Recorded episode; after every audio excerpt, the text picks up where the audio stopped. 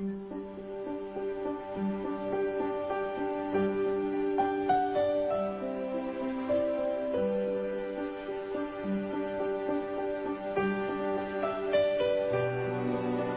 principios del siglo XX quedaban pocos retos para el ser humano en cuanto a la exploración y conquista de nuestro planeta Tierra. Dos grandes objetivos fijados en ambos polos, en las aguas del Ártico, las aguas antárticas, en el polo norte, el polo sur.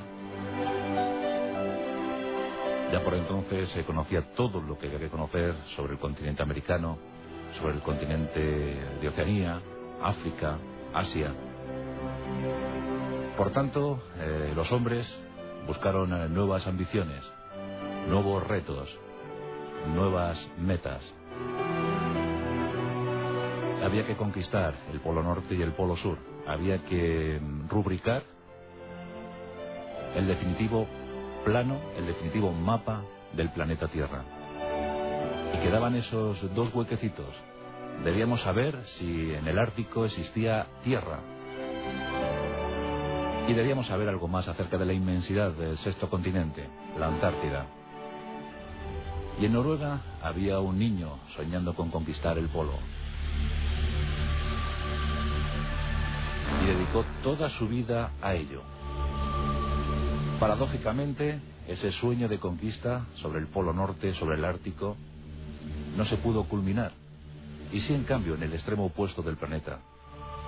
A 90 grados latitud sur se encontraba el centro geográfico de la Antártida, el mítico, el sexto continente, un territorio virgen, intuido por los exploradores españoles, los exploradores británicos, holandeses, intuido, pero no conquistado. Era la última tierra virgen del planeta. Y Roald Amundsen iba a ser el artífice de aquella conquista.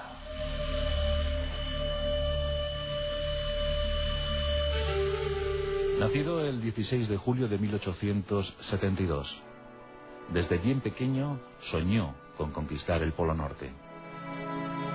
Dicen sus biógrafos de él que con apenas ocho años de edad abría las ventanas de su habitación y dejaba pasar el gélido aire de, Noruega, porque él nació en Borge, en Noruega. Imaginaos a varios grados bajo cero aquel niño de ocho años temblando aterido de frío bajo la manta y aguantando, impávido, la llegada de los fríos polares se estaba poniendo en contacto con su gran meta, con su gran sueño. Desde los ocho años se preparó a fondo. Nadaba en las aguas heladas de Noruega en la eh, querencia o en la intención de mejorar su fondo físico. También esquiaba, era un estupendo esquiador, como todos los noruegos. Corría para endurecer sus músculos, montaba en bicicleta, en aquellas primigenias bicicletas, para fortalecer las piernas,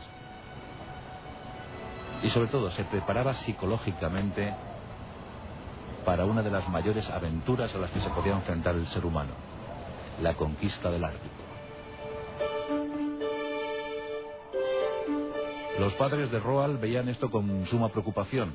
Eh, la verdad es que estaban muy, muy, muy inquietos, pensando que su hijo podía ser un pequeño loco que quisiera irse al polo y en esos tiempos, eh, a finales del siglo XIX, eh, multitud de expediciones habían chocado frontalmente con los hielos eh, polares. Muchísimos muertos, muchísimos barcos perdidos, muchísimos barcos atrapados por los inviernos polares. Había innumerables leyendas que se contaban sobre tal o cual aventura. Pero Amundsen quería probar, quería probarse a sí mismo. Sus padres le prohibieron eh, cualquier intención aventurera y le obligaron a una formación académica, lógico, y de esa forma, de ese modo, Roald Amundsen eh, tuvo eh, que ingresar en la Facultad de, Medicina de la Universidad de Oslo, dispuesto a ser médico, por imposición materna, esencialmente. Se preparaba para ser médico. Tenía 21 años y en ese momento, en ese año de 1893, sus padres eh, fallecieron en poco tiempo sin las imposiciones paterna y materna, Roland Munsen abandonó los estudios y ya se dedicó, se entregó por entero a ese reto, a esa aventura, la conquista del polo. Él debería estar ahí, en primera línea. Había leído muchísimo, toda la bibliografía existente. Cualquier libro que hablara sobre la conquista de los polos caía en sus manos y era devorado con avidez. Amundsen, eh, listo como, como nadie, enseguida supo ver que buena parte de las catástrofes acontecidas en el Polo Norte se habían debido, eh, pues, eh, en casi su totalidad, a la inexperiencia de los capitanes marinos. La ignorancia sobre los mares a navegar pues había provocado grandes desastres. Muchos barcos habían perdido, cientos de muertos habían quedado para siempre olvidados en los hielos del polo. Por eso Roald Amundsen eh, se alista, se enrola en un barco dispuesto a aprender las artes eh, y el oficio de la marinería. Quiere ser marinero, sabe que si eh, controla, que si conoce el funcionamiento de un barco, desde la proa hasta la popa, tendrá mayores probabilidades de éxito a la hora de conquistar el Polo Norte. Porque él no pensaba en la Antártida, él solo pensaba en el Ártico.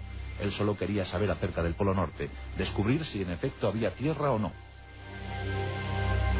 Durante tres años trabaja como marinero. Adquiere un oficio extraordinario. Sus compañeros eh, siempre se mofaban, se reían, porque él siempre echaba alguna hora más, eh, trabajaba alguna hora más que los demás. Y en sus ratos de, de ocio seguía preparándose la bicicleta, la natación, el atletismo. Bien es cierto que si no se hubiese dedicado a la conquista del Polo Norte, hubiese podido participar en cualquier Olimpiada, porque era un auténtico atleta, un consumado atleta, un gran deportista.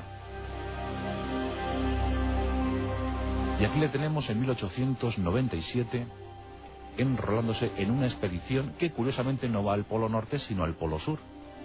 Es la expedición del Barón de Garlache. Allí se alista como joven oficial y zarpan rumbo a la inmensa aventura rumbo al sexto continente. Como Roald ya había intuido, la expedición eh, cobra tintes de tragedia. La inexperiencia de los eh, oficiales eh, al cargo de, ese buque hace que el barco quede encallado, quede atrapado por los hielos polares de la Antártida. Y una vez más, la tragedia se masca. El escorbuto hace presa de muchísimos marineros. Roald Amundsen, con su experiencia de, estudiante de medicina y sus conocimientos adquiridos en los libros, se convierte en el protagonista de aquella expedición. El barón de Garlache está enfermo, sumamente enfermo. Los marineros abatidos, eh, entregados a su suerte, entregados al destino. Pero Roald Amundsen, obstinado, eh, piensa que no debe acabar allí su vida. Con tesón eh, intenta animar a sus compañeros. Confecciona con sus propias manos abrigos de foca, con piel de foca. Y les estimula de tal manera que logra, logra mantenerles vivos hasta la expedición de rescate, hasta la operación de rescate que logra sacarles de allí. Es un héroe, ya es un héroe, tan joven y ya es un héroe. Todo el mundo habla de aquel eh, experto oficial que ha conseguido salvar la tripulación y llevarles con vida de nuevo a casa. Roald Amundsen ha estado ya en la Antártida, pero sigue soñando, sigue anhelando conquistar el Polo Norte. Con unos ahorros, en 1903 eh, compra un barco, el Hoa. Es un barco pequeño y con una escasísima tripulación se lanza a una aventura que quedaba pendiente para la conquista del ser humano, y era descubrir el mítico paso del noroeste. Esa vía de navegación entre el Atlántico y el Pacífico, en la zona más septentrional del planeta Tierra. Por entonces todavía no se había inaugurado el canal de Panamá, por tanto era una apetecible vía comercial para el tránsito de buques mercantes. En ese año de 1903, Roland Amundsen, más decidido que nunca, se aproxima, merodea el paso del noroeste y consuma su propósito en 1905. Su alegría es de tal magnitud que no puede esperar, no puede esperar a regresar a Noruega y en compañía de, de un amigo cruza 500 millas de Alaska, de la gélida, del abrumador Alaska, superando pasos de más de 2.500 metros en trineo, esas 500 millas célebres que le van a impulsar a la fama. Y bueno, pues desde su barco el Joa hasta Eagle City, la ciudad desde donde lanza un telegrama al mundo, más de 500 millas de aventura, de trasiego. Roland Amundsen proclama a los cuatro vientos que el paso del noroeste ha sido abierto. En estos dos años de peripecia entra en contacto con los Ainut, con los aborígenes, con los mal llamados esquimales, y entiende que la conquista también es asunto de paciencia. Observa con mucho interés que los Ainuts, cada movimiento, cada paso que dan, lo hacen con suma lentitud, que comprueban todos los detalles al milímetro, toma muchísimas anotaciones sobre el comportamiento vital de los Ainuts Sabe que cuando te colocas un abrigo de foca no puede haber ni un solo orificio, ni una abertura, por mínima que sea, porque eso puede suponer la muerte del aventurero, del explorador. Sabe que hay que cuidar con máximo celo todos los detalles. Y eso lo aprende de los Ainuts. Esas enseñanzas serán utilísimas para su conquista de la Antártida. Después de haber abierto el paso del noroeste, después de haber aportado ingentes datos sobre el magnetismo de la Tierra, asunto también muy valorado por la comunidad científica, él de hecho estudió magnetismo en, en Holanda, prepara por fin su máxima expedición. Ha llegado el momento para la conquista real del Polo Norte. Compra un segundo buque, el Fran, el legendario Fran. Y con él empieza a pertrecharse, empieza a preparar todos, todos, todos los puntos, eh, todos los capítulos para la conquista del Polo Norte. Pero llega el año de 1909 y llegan las noticias sobre la presunta conquista de ese Polo Norte a cargo del comandante norteamericano Perry. Ese asunto, ese episodio todavía hoy se sigue debatiendo sobre si realmente Perry llegó al centro geográfico del Polo Norte. Pero lo cierto es que la noticia desanima muchísimo a Roald Amundsen. Su sueño infantil queda diezmado. ¿Y ahora qué hacer? ¿A qué se dedicará? Pues muy sencillo. Si no enfilamos proa hacia el norte, enfilemos proa hacia el sur, hacia los mares del sur. Ha llegado la hora para la máxima aspiración de este noruego, la paradoja no le lleva al norte, sino hacia el sur. Y allí va, pero no es el único que ha decidido conquistar la Antártida. En el año 1910, una expedición británica, a cuyo frente se encontraba el capitán Scott, otro legendario explorador, también ha zarpado rumbo a la Antártida. Van a ser eh, dos conceptos diferentes de entender la exploración. Las dos expediciones se van a emplear a fondo las dos comitivas, eh, las dos, eh, los dos grupos van a poner todo, todo de su parte para llegar a los 90 grados latitud sur, el punto más austral del planeta Tierra. Es una auténtica carrera de locos. Todos ambicionan llegar el primero, llegar los primeros al centro geográfico de la Antártida. Es el único lugar del planeta que queda por conquistar. Por un lado, la tecnología aportada por los británicos, que depositan eh, todas sus esperanzas en orugas eh, mecanizadas, en trineos eh, mecanizados y en potentes ponis, en caballitos, caballos que con ellos piensan llegar al centro de la Antártida. Ponis y trineos motorizados frente a huskies siberianos, Alaska Malamut, perros árticos, elegidos minuciosamente por Roald Amundsen y los suyos. En la expedición británica, militares, militares, científicos, gente experimentada. En la expedición noruega, un campeón de esquí, un arponero de ballenas, un experto en perros y otro en trineos, que antaño había sido aduanero. Gente con muchísima vocación, Presuntamente, algunos pueden pensar que, tenía más opciones el capitán Scott, eh, gente más disciplinada, con científicos, gente muy, muy versada en las lides eh, polares, pero la expedición noruega aporta alma y corazón. Tienen trineos convencionales, de los de toda la vida, y han elegido 116 perros. La idea de los noruegos es que 13 perros tiren de cada trineo. Y comienza la aventura. Comienza la carrera, una de las carreras inmortales en la historia de los humanos. Trineos eh, tirados por perros polares frente a orugas motorizadas y ponis. Y llega la desgracia para los británicos. Su carrera hacia el centro del Polo Sur empieza a enlentecerse. No habían pensado, no habían calculado que las orugas pronto se iban a averiar.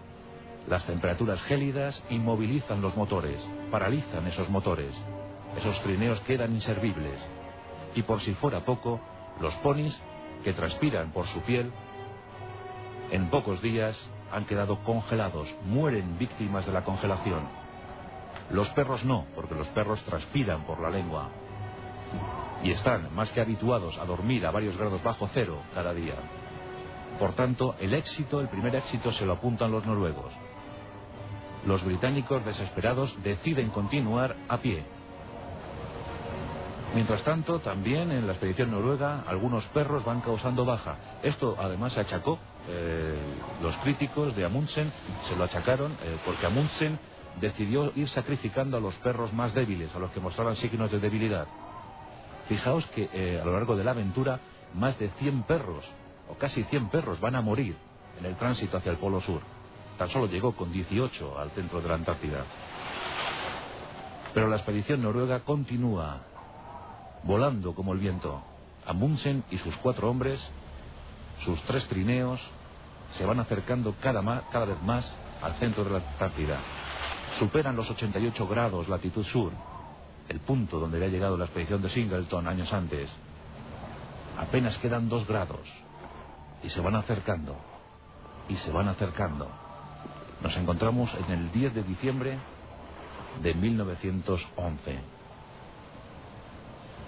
Amundsen, con su sextante, merodea, analiza los datos y por fin sabe, intuye, olfatea que el centro geográfico del Polo Sur, de la Antártida, el extremo más austral del planeta, se encuentra a tiro de trineo.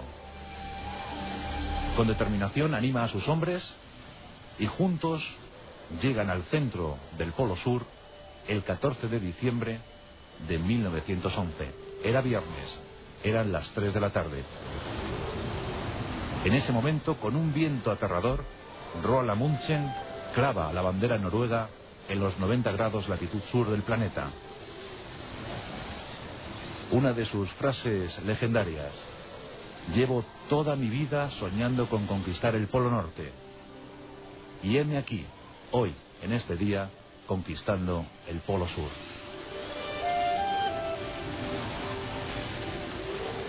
Durante unos días la expedición noruega toma apuntes, toma todas las notas posibles y deciden ya regresar con el sueño cumplido, con la conquista efectuada. La bandera noruega queda como testigo de la hazaña. También una tienda de campaña de color negro a la que llamarán Polarheim, Dentro de la tienda de campaña hay algunos artilugios y una carta, una carta dirigida al comandante Scott.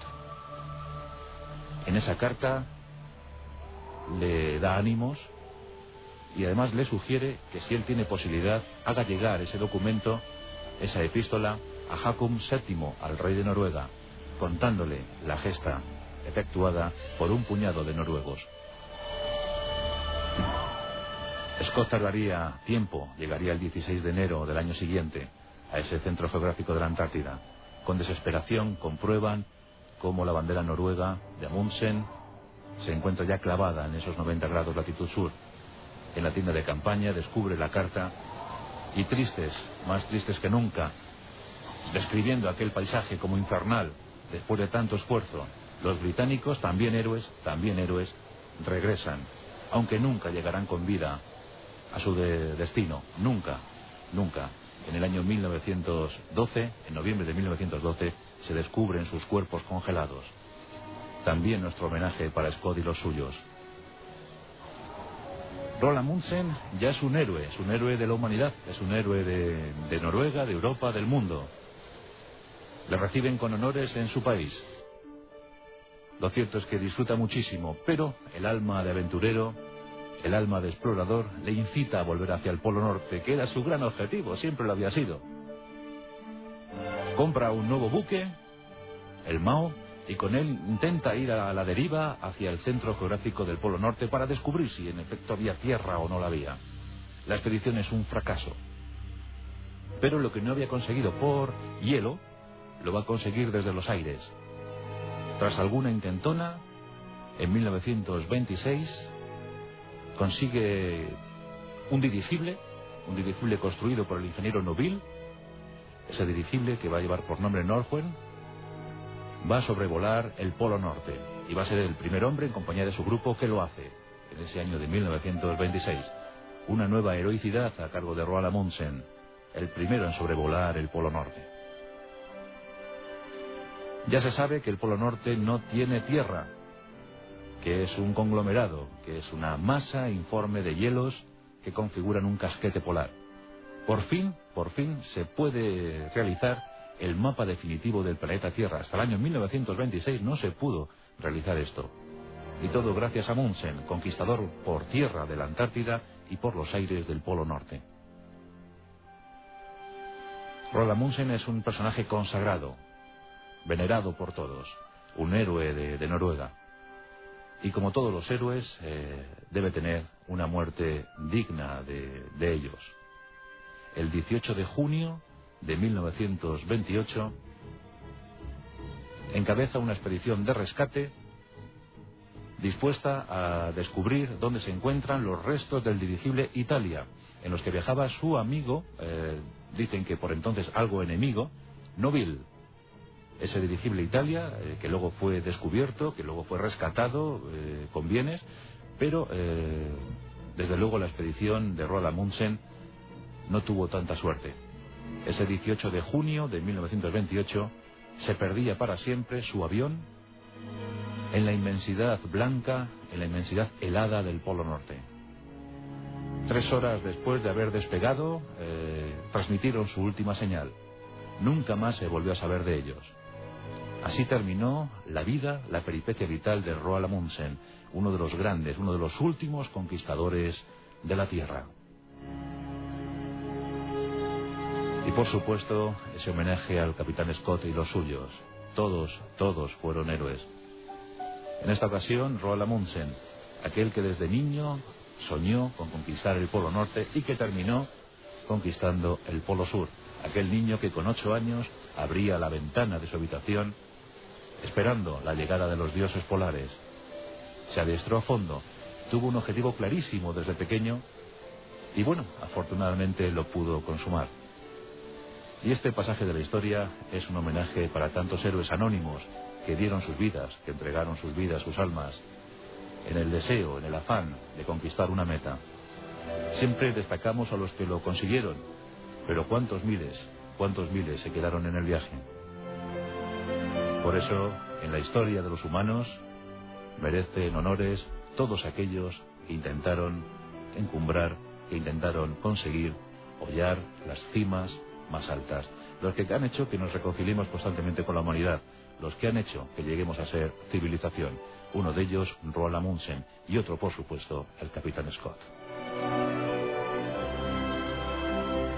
La Rosa de los Vientos, con Juan Antonio Cebrián en Onda Cero.